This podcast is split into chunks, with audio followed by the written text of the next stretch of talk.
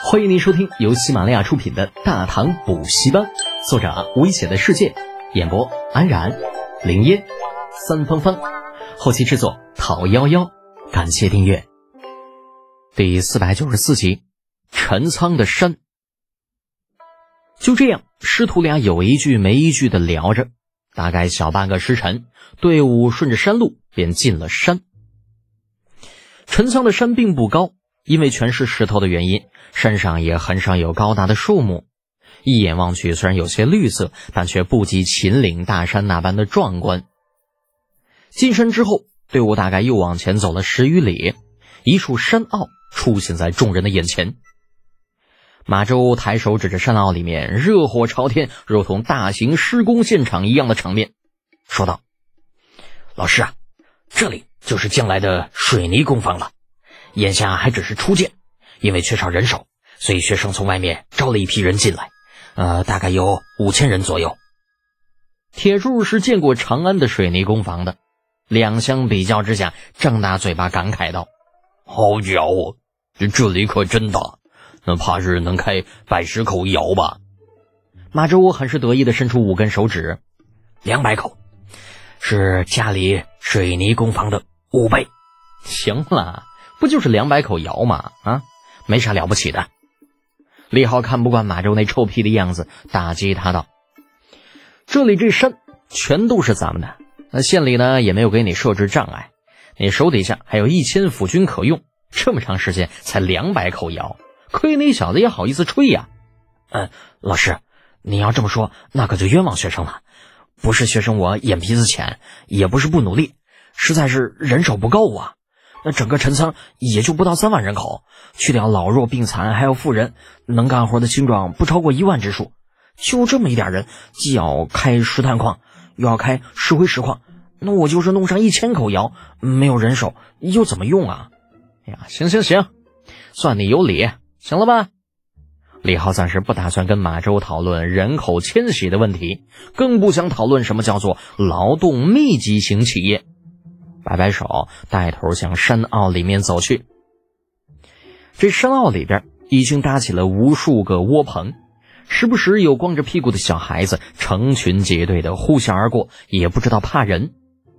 因为已经临近傍晚，有些窝棚里面已经有炊烟升起，偶尔会有妇人从窝棚里面出来，挑着木桶。啊见到李浩一行经过，立刻低下头闪到一旁，生怕冲撞了这些个。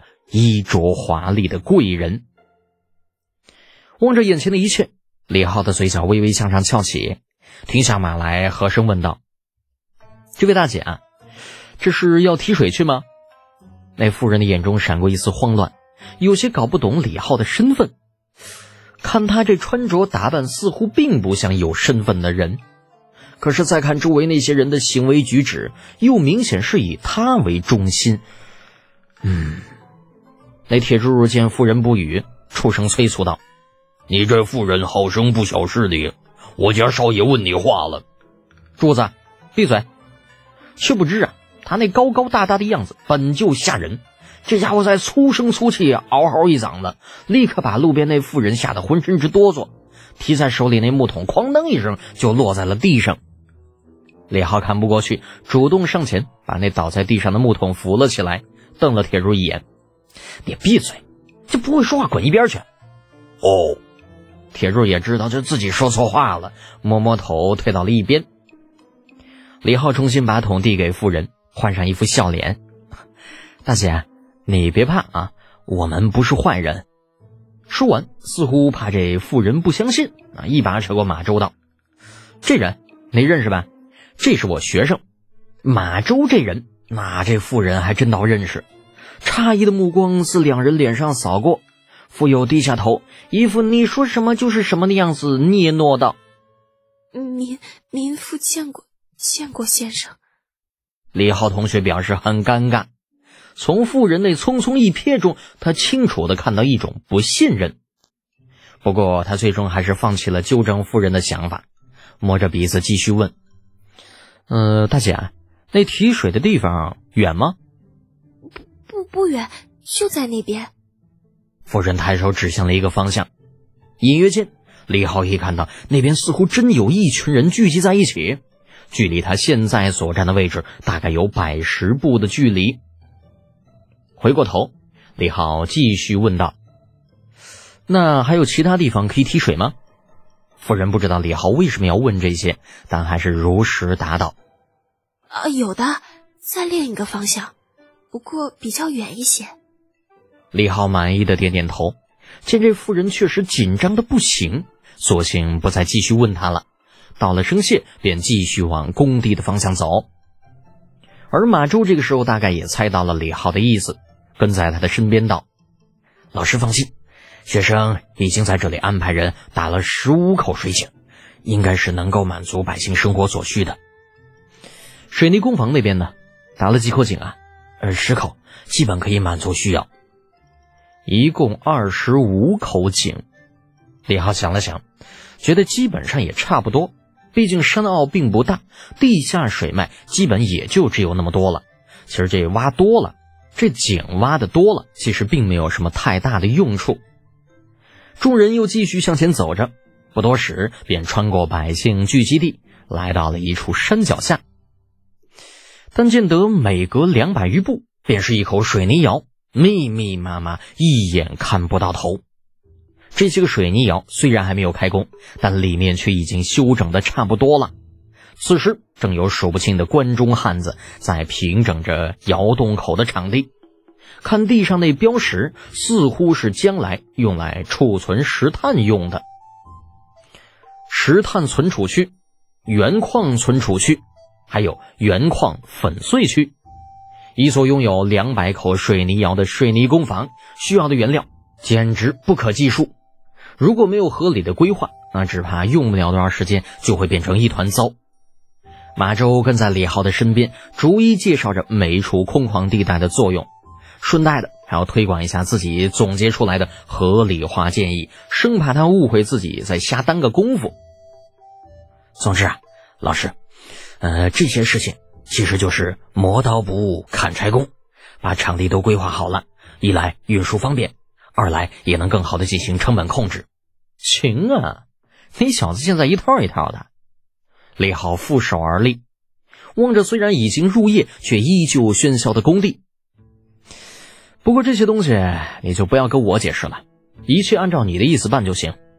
征得李浩同意，马周大大的松了一口气，兴奋的直点头。在长安建仓储中心的时候，那家里边婆婆多。每天总有人来指手画脚，弄得好不尽兴。如今在陈仓没了那许多的掣肘，马周把以前学到的东西全部应用到实际工作当中。这要是再被骂个狗血淋头，那丢人可就丢大发了。不过对于李浩来说，这种简单的企业管理并不算什么，放在后世，一个普普通通的中学生都是有可能想得到的。再说这大唐这生产力啊。套用比较现代的话说，那就完全是粗放型管理，成本控制之类的概念或许是有的，但是在执行上肯定会有瑕疵。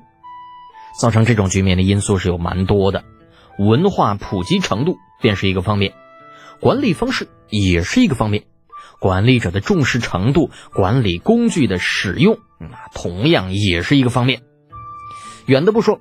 就说这个温度控制吧，烧制水泥的过程完全就是凭经验在烧。基本的过程就是原料推进去，封上炉口，留出观察孔洞，观察火焰的颜色，暗、红、黄、白、蓝啊，没有测温设备，只能靠颜色来分辨炉温。这眼瞅着，哎呀，应该好像似乎差不多了。那行了，开窑烧成了。啊！结果每个批次的水泥标号都是不一样的。李浩倒是知道这几种颜色火焰所对应的温度是多少，就这玩意儿有意义吗？啊，负责观察的匠人很可能连大字儿都不是一个，名字能不能写全都不知道。你跟他讲温度，你这不开玩笑呢吗？表面上人家恭恭敬敬的听着，可是心里边那说不定还鄙视你吹毛求疵。啊不，他们心里估计想的是吹毛求屁。那等你走了，他还是晚上打灯笼照旧。本集播讲完毕，安然感谢您的支持。